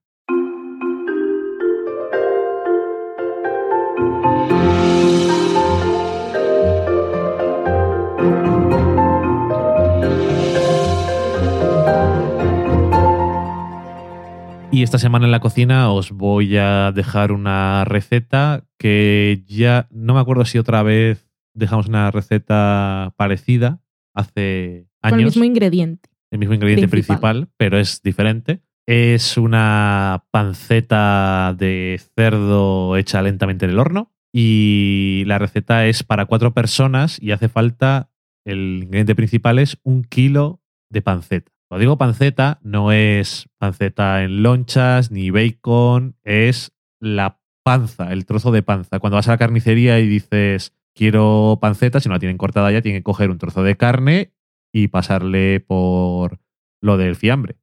Pues es como quiero un kilo de panceta. Vale, eh, ¿cómo de gordo lo quieres? No, no, no. Ese kilo de panceta que tienes ahí. Por cierto, Cansalada, creo que se llamaba en catalán. Bueno, si, si ese es el nombre que no me acuerdo, no se llamaba, se seguirá llamando igual. Em, por cierto, que es bastante barato. Como 3 euros y algo el kilo. O sea, vale 3 euros un kilo de carne. Eh, decís igual también. Hostia, un kilo carne para cuatro personas, ya está bien. Eh, no es exactamente eso, porque se reduce no a la mitad, pero dos tercios. Se queda, con- porque se derrite la grasa y, y se pierde un poco de líquido, entonces bueno, acaba siendo más pequeño. ¿Qué más cosas necesitáis? Eh, sal y pimienta, que siempre está bien. Eh, un hinojo, un bulbo de hinojo que le cortas eh, bien y utilizando todo, hasta las hojas también. Cuatro hojas de laurel, tres dientes de ajo, pelados y machacados. Una cucharadita de semillas de cardamomo, que yo diría que son tres. Tú la coges y las aplastas y las echas en donde vas a cocinar. No hay que quitarle la cáscara y sacar todas las cosas de dentro ni nada de eso. Cuatro anises estrellados, una cucharada de semillas de hinojo, aceite de oliva, 325 mililitros de vino blanco, entre medio litro y 750 mililitros de caldo de pollo. Compréis un litro y es lo que va necesitando según también el tamaño que tenga el recipiente donde vas a cocinarlo. Y también necesitamos una cucharada de mostaza de grano. Esta, por cierto, es una receta de Gordon Ramsay, así que ahí está, que lo sepáis. ¿Qué nos hace falta? Pues empezamos calentando, precalentando el horno a 180 grados. Cogemos la panceta, y la con un cuchillo bien afilado hacemos unos cortes por toda la parte eh, de la piel que no sean demasiado profundos, aproximadamente como medio centímetro. Y al final también hacemos los cortes del lado perpendicular y lo que acaba quedando es que la piel tiene como unos rombos hechos con los cortes. Y ahí lo que hacemos es salpimentar generosamente y lo frotamos bien por la piel y también que se meta bien por los agujeritos que se han quedado, por las rajas que se han quedado dentro de la piel. Luego ponemos el hinojo, las hojas de laurel, el ajo, el cardamomo, el anís estrellado y la mitad de las semillas de anís en la bandeja que vamos a meter al horno. Puedes meter un recipiente, por ejemplo, el que haces la lasaña. Ajá. Es el- yo creo que es el, el mejor tamaño. Y cocinamos primero en el fuego, o sea que tiene que ser un recipiente que puedas poner en la vitrocerámica o en el gas durante un par de, de minutos hasta que empiece a soltar el aroma, pero no hace falta que esté cocinado del todo. Lo apartamos a un lado de la bandeja y ponemos en ese mismo sitio la, la panceta por el lado de, de la piel para que empiece a, a tostarse y a cocinarse. Y luego le damos la vuelta y hacemos lo mismo por el otro lado también. Vale. Sazonamos por el lado que no habíamos eh, sazonado y ponemos eh, la panceta sobre todo lo que teníamos dentro de la bandeja con la piel hacia arriba. Ahora la mitad de las semillas de hinojo que nos quedaban las ponemos por encima del cerdo, las metemos incluso también dentro de las ranuras que se han quedado y empezamos a echar vino. Echamos todo el vino y cuando se haya reducido casi pues un dos tercios o así, eh, se ha evaporado ya todo el alcohol, empezamos a echar el caldo y llenamos hasta que cubre toda la panceta, quitando la parte de la, de la piel de arriba, que es la parte que tiene que quedar crujiente. Vale. En el fuego lo dejamos durante un rato hasta que empiece a hervir y en el momento que empiece a hervir lo metemos al horno que teníamos precalentado durante dos horas y media. A media altura, por arriba y por abajo, y lo dejamos ahí. Al final lo que tiene que quedar, vamos a ver, es que se ha quedado bastante reducida la panceta y la parte de arriba ha quedado con un color muy dorado y muy crujiente. Eso enseguida vais a ver si está, si está terminado cuando pones el cuchillo y le das un par de golpes y suena que está bien, Ajá. bien durito. Cuando haya pasado el tiempo, lo que hacemos es sacamos la bandeja, quitamos la panceta, la dejamos en una tabla que se enfríe un poco. Y mientras tanto, en el sitio que tenemos aquí la bandeja, lo que hacemos es añadir, lo ponemos en el fuego y añadimos la mostaza. Y lo dejamos reducir durante un poquito de tiempo y luego colamos y añadimos a una jarra para... Esto es la salsa que vamos a utilizar ha pasado ya pues unos cinco minutos y está la panceta que la puedes tocar con las manos, básicamente, y ahí es cuando puedes empezar a cortar. Se corta bien con un cuchillo de sierra, porque la parte de arriba, que es la de la piel, eh, está muy dura, es como si fuera la corteza de pan, y si lo cortas con un cuchillo de filo no se corta ni a leches. Vale. Y nada, se sirve cada uno de esos trozos con un poco de salsa y está la parte crujiente, la parte de debajo que mucha de la grasa se ha derretido, pero parte que queda ahí se te derrite en la boca y la carne está muy, muy humedita y tiene muchísimo aroma de anís que tiene el, sobre todo eh, el hinojo, Además del anís. además del propio anís, pero se nota un montón el, el hinojo, Mm. que es espectacular, sobre todo las semillas. Esto se sirve como el lechazo al horno, ¿no? Con lechuga, cebolla, aceite y vinagre. es lo más recomendable, ¿no? Porque ponerte unas patatas y así con este plato que es un poco más potente, bueno, no es muy recomendable. Mm. Si no lo podéis hacer para cuatro personas, aún así yo os recomiendo que igual lo podéis preparar y comer la mitad y la otra mitad podéis guardarla para utilizarla en otros momentos para diferentes cosas que os apetezcan porque no se pone malo ni nada y está muy bueno aunque no es un plato para comer todas las semanas ni todos los meses. Ni si te tienes que ir a trabajar a la media hora. Sí, porque es un plato fuerte. Y nada, con eso ya tenemos la cocina esta semana y nos vamos a la sobremesa que nos viene muy bien además hoy. Nos hace falta sobremesa.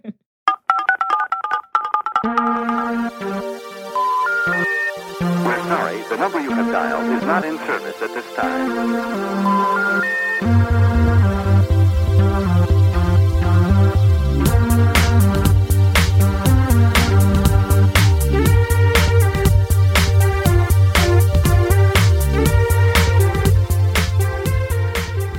Ya estamos en la sobremesa y aquí es donde vamos a ver qué nos habéis comentado en Twitter. Así que, Valen, cuéntanos cosillas. Empezamos por Twitter, pero por un mensaje directo para que no se nos olvide, y es de, de Cumano, que nos saluda desde Córdoba, Argentina, y nos decía, me pareció hermoso que me mencionen en la sobremesa, son realmente divinos, voy a comentarles más cosas. Por la ilusión solamente.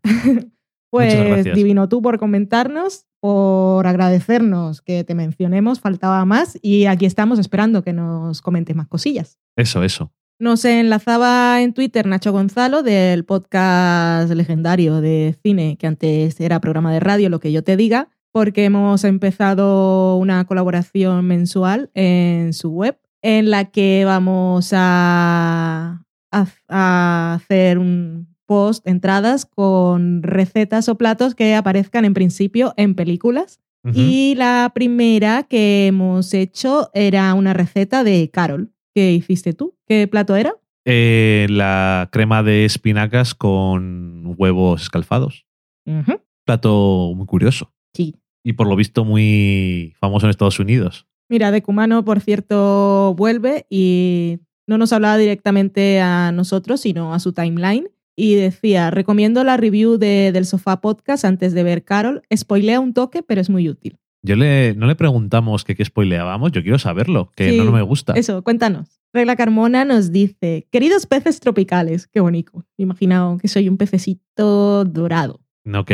Queridos peces tropicales, tenía dudas sobre ir o no a ver Carol, pero después de escucharos tiro el domingo a verla. En versión original, el doblaje es Abominación. Cuéntanos si al final fuiste a verla y si te gustó. Ujú. Santa Plix nos dejaba una receta, una receta argentina que se llama Los Chipa, que dice que es una delicia por esas tierras por si queremos probarlo. Yo tengo que reconocer que entré a ver la receta y la mitad de los ingredientes no sé lo que son. Sí, tenemos curiosidad por probarla y eso sí reconocemos que no, no sabíamos, entramos solamente a mirar qué, qué era y los ingredientes no nos sonaban. Así que estate pendiente que te haremos preguntas cuando nos decidamos a probarla. Muchísimas gracias. A ver si podemos conseguirlo todo. Mm, seguramente. O sustitutos parecidos. A diferencia de Regla Carmona, nos escribía Carmenia Moreno de Por qué Podcast y nos dice, escuchando la opinión del Sofá Podcast sobre Carol, la verdad que no veo en el libro todo lo que ve yo, todo lo que veo yo. Y también nos había escrito un email, ¿no? Comentando Ajá. cosas sobre el libro. Y, Y la película también. dice que el libro le estaba pareciendo un rollete y nos decía, se ve clara la opinión en mi email y que el email lo había escrito antes de escucharnos. Y yo le dije que le respondíamos en el podcast. Sí, le respondías tú concretamente que te has leído el libro. Sí. Eh, la protagonista y el punto de vista, la narradora del libro de Carol es Terés. Y una cosa que me he encontrado yo en muchos libros cuando las protagonistas son chicas jóvenes e inexpertas es que nos pasó con Rebeca, me pasó a mí con un libro que compré porque salía Don Draper leyéndolo, que era de unas chicas en Nueva York, que ahora no recuerdo el título. Ajá, cierto. Eh, es que, no sé, supongo que por eh, el- la época en la que estamos y la vida que vivimos, estos personajes nos suelen parecer, pues eso, su inexperiencia es como nos queda muy lejos en esta época y nos suele parecer que son un poco tontas a veces. Y te puede parecer eso en el personaje de Terés por las cosas que le preocupan y eso. Dicho esto, a mí no me pareció rollete porque ya sabía que el personaje podía ser un poco así. Pero hay una cosa que tiene... A ver, cuando te enfrentas a la película y al libro, lo que hay que tener claro es que es una historia de amor, pero sobre todo de amor por parte de Terés, que es una chica joven que no ha tenido mucha experiencia, que aparte se encuentra atraída por una persona de su mismo sexo, que es algo de lo que ella no oye hablar en su casa, ni con su grupo de amigos, ni lo ve en las películas, ni lo lee en los libros. Con lo cual, eh, así como nos han planteado una y mil veces en todas las comedias románticas y en todas las películas de romance, y algunos habremos podido experimentar el amor a primera vista. Y sobre todo en ficción es una cosa que dos personas se ven y no se conocen, pero la atracción es como tan intensa y generalmente no te cuestionas tanto y asumes que en la historia pues hay un flechazo que llaman y la gente se enamora y ya está. Y es lo que le pasa a Terés. Y, hay que tener en cuenta eso, la época, el contexto y, y que es una cosa que ella no conoce y no entiende que le esté pasando. Y a partir de ahí se obsesiona con el objeto amado, como le pasa a cualquiera, y quiere saberlo todo y todo lo que hace le parece interesante y quiere oler su perfume y siempre piensa en ella y esas cosas. A mí no me pareció rollete, me pareció una historia de amor muy bonita y muy importante. Bueno, a mí es que a mí me ha pasado lo de eso de hasta obsesionarte con perfumes y cosas. es un creepy. Sí, eso es. Pero es eso. Tú Y también. Yo también. Yo también, que soy creepy. Sí. Somos muy creepy en esta casa. Y el gatito también. Sí. Bastante creepy. Gatito hace una cosa muy bella y es que le gusta mirarnos por los reflejos. Y a veces lo ves que nos está dando la espalda y está frente a la pantalla de la tele y miras la tele y te encuentras con sus ojos. Es súper creepy. Con los espejos también lo hace. Ajá. Con los cristales de la puerta. Tan bello. Sí, sí, pero es muy creepy. tan bonito. Pues eso, Carol. Y eh, en el libro, pues eh, como había comentado cuando hablábamos de la película, el personaje de Carol lo conocemos menos y solo lo vemos a través de los ojos de Teresa porque es el punto de vista de ella. Pero luego cuando llegas al final entiendes todo y también entiendes que para Carol era una cosa incluso mucho más intensa que, que para Teresa por todo lo que implicaba. No sé, me pareció una historia bonita. Pero bueno, yo qué sé. Oye, para gusto los colores. Es el- ¿sabes? Ya está. ¿Qué más tenemos? Ramiro Hernández te decía algo a ti. Te decía, ánimo, Dani. Por ahora es suficiente.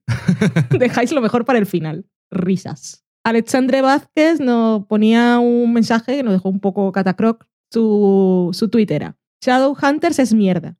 Pero vamos, es lo mismo que Buffy. No entiendo por qué la hostia los mismos que idolatran a Buffy. Con copia del Sofá Podcast. Nosotros no vemos Shadowhunters, no la hemos visto y no lo hemos hostiado. Dicho eso, sí somos fans de Buffy y no sé, decirnos así que es mierda, pues, pues tampoco.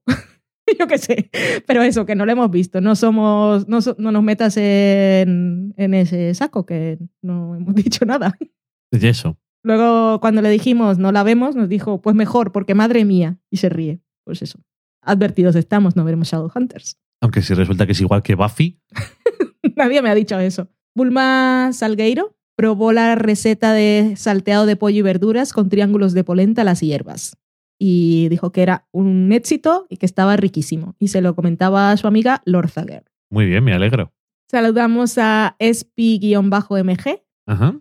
que respondiendo a alguien que pedía recomendaciones de podcast, decía que a ella le gustaba mucho Ecos a 10.000 kilómetros y nosotros. Así que muchísimas gracias por recomendarnos y por escucharnos, que supongo que por eso nos recomienda. En ese saco nos pueden meter. En ese sí. Vero Mastoni, que son emparejados, nos decían menudo bajonaco la, la segunda temporada de Orphan Black. Antes veíamos la serie entusiasmados, ahora nos agobia un poco y todo. Y que sepáis que en casa estamos con la bandera a media asta desde que supimos que The Good Wife tiene los días contados. Es que, bueno, ya decíamos, Orphan Black no vimos la tercera temporada. No, nos quedamos ahí en la segunda y nos quedamos ahí en la segunda. Un poco bajón. Sí. Y de The Good Wife, pues eso, estamos ahí con la esperanza de que, ya lo dijimos en el programa pasado, Ajá. de que encarrilen bien las cosas y acaben por todo lo alto. Yo tengo miedo, francamente. No sé por qué.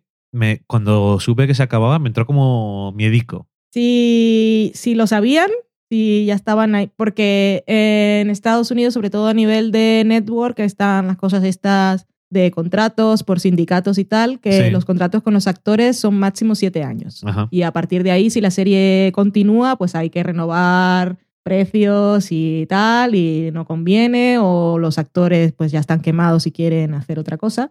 Y The Good Wife ha llegado a su séptimo año. Entonces, decidir continuar implicaba un montón de cosas que los creadores ya no estaban interesados porque querían Ajá. irse a hacer otras, y los actores supongo que lo mismo. Así que creo que ellos antes de hacerlo oficial ya tenían bastante claro. Si iban a dejar la serie aunque la CBS de- decidiera continuar, que Ujú. de eso Juliana Margulis pues tampoco estaba muy convencida, pero bueno, ellos supongo que querrían cerrar su historia. Ajá. Si ellos querían continuar, a partir de ahí lo que quisieran. Así que Que esto- creo que lo tienen más o menos definido. Esto es una cosa muy de. muy de fan de decir de. A ver si lo que ellos pensaban que es la serie es lo que yo pienso que es la serie. O a ver si me gusta que es lo que al final han creído que es la serie. Porque no siempre he sabido si lo tenían muy claro. Estoy un poco confuso. Este año y el año pasado con The Good Wife estoy un poco ahí, ahí. Yo tengo esperanza que, Me alegro. que lo den todo con lo que queda. A ver. Tenemos también a Sally Sparrow, que nos metió ahí en una conversación que, como buenos creepies que somos, pues hemos entrado a ver de qué iba, Exactamente. ya que nos mencionan. Le decían a los chicos de Fans Fiction que por- decía, por curiosidad, escuchar la opinión de la peli de Pelivista, las está nominada, Scanners o del Sofá Podcast, que somos nosotros. Y ¿Sobre qué película? eso, entonces entramos a ver de qué iba la historia y la película de la que hablaban es Spotlight, que lo- a los chicos de Fans Fiction no les gustó nada, dejó bastante fríos, pero luego comentaban una cosa muy curiosa y es que les había molestado mucho los momentos de humor cómicos o que hacían, que hacían humor con algunas cosas que, no, le- que les parecían fuera de lugar en la Ajá. película. Y Sally Sparrow, que es seriadicta en Twitter, les decía que... Qué preguntó momento. si la habían visto doblada porque en su sala nadie se había reído, que le parecía raro. Y ellos le dijeron que sí. Y uno de los momentos de esos de humor que les chocó fue cuando uno de los periodistas descubre que cerca de su casa hay una de esas casas que le asignan a los curas que, Sí, que están rehabilitándose. Exactamente. Y este personaje tiene hijos y entonces era peligro.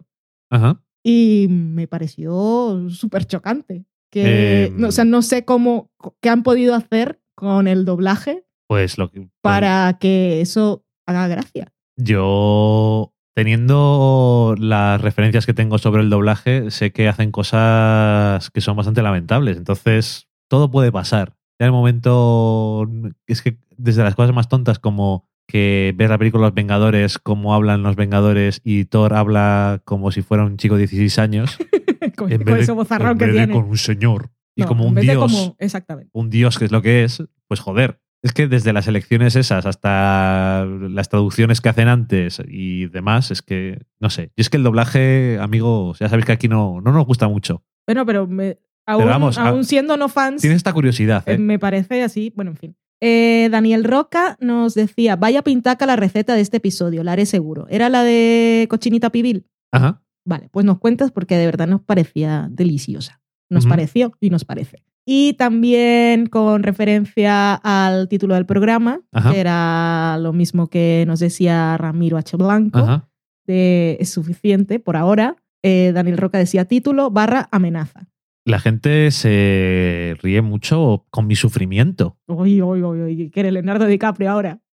No, yo no, no tiene que darme ningún premio. Pero vamos, eso parece que lo fue un golpe muy duro al Uy, final. Uy, uy, qué tragedia. Talbot Solara nos decía, nos pregunta si hemos visto ya la nueva serie con guion de Louis. Tiene ese encanto depresivo tan suyo. Y Es también, Baskets. sí, y también sale Galifianakis, que conocí gracias a la divertida Bored to Death, que también recomiendo. Cuando, cuando leí los dos tweets, pensé en Horace and Pete. Y dije, pero si no sale Galifianakis, qué horror. Y después me acordé de Basket. Que, Pero no sé si no tiene guiones de Luis y que es productor, creo. Pues igual ha escrito alguno, no tengo ni idea. Pues está por ahí. Pero no, no la hemos visto, yo no la voy a ver porque no soy fan de Galifianakis. Me gustó Death, pero no soy fan de él. Y, Y payasos, que me dicen que salen poco y tal, pero es que rollo payasos de esos franceses, que son Ajá, rollo ajá. mimos. Es que no, no, no puedo con mi alma. son tus miedos, los payasos, los caballos, esas cosas. Y payaso, payaso mi- mimo, no. Y los mimos, madre mía. Y ya estamos. Hemos terminado ya hablando de tus miedos y mi sufrimiento. Nuestra vida es muy dura, por lo visto. Uy, qué tragedia Una griega. tragedia, vamos. Y nada más, que como siempre, pues muchas gracias a todos por llegar hasta aquí y portaros bien, abrigaros los que os haga falta. Aquí en Burgos estamos Bajo cero. con fresquete. Hoy a las 2 de la tarde han dicho, hoy ya hemos llegado a grado y medio. Mm. A tope estamos. Y Como Leonardo DiCaprio, ¿eh? Estamos. si te metes. Si te metes en el Arlanzón, probablemente es parecido, sí. Y nada, aquí por lo menos Loki está en su mantita eléctrica y está más contento. En fin. Leonardo DiCaprio es un pesado. Tanto sufrimiento ahí. Oh, mira cómo sobrevivo en el frío y en Titán no fue capaz de subirse a la tabla. Ay. Monger. Los actores son los personajes. en fin, que muchas gracias a todos y hasta la semana que viene. Adiós. Adiós.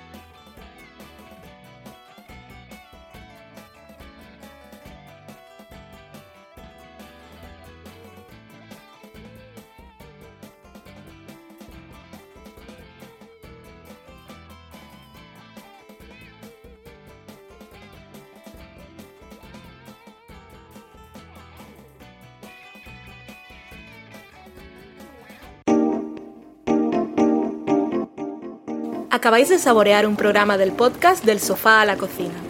Para prepararlo hemos usado los siguientes ingredientes. Un Dani, una Valen y una licencia Creative Commons, reconocimiento no comercial compartir igual.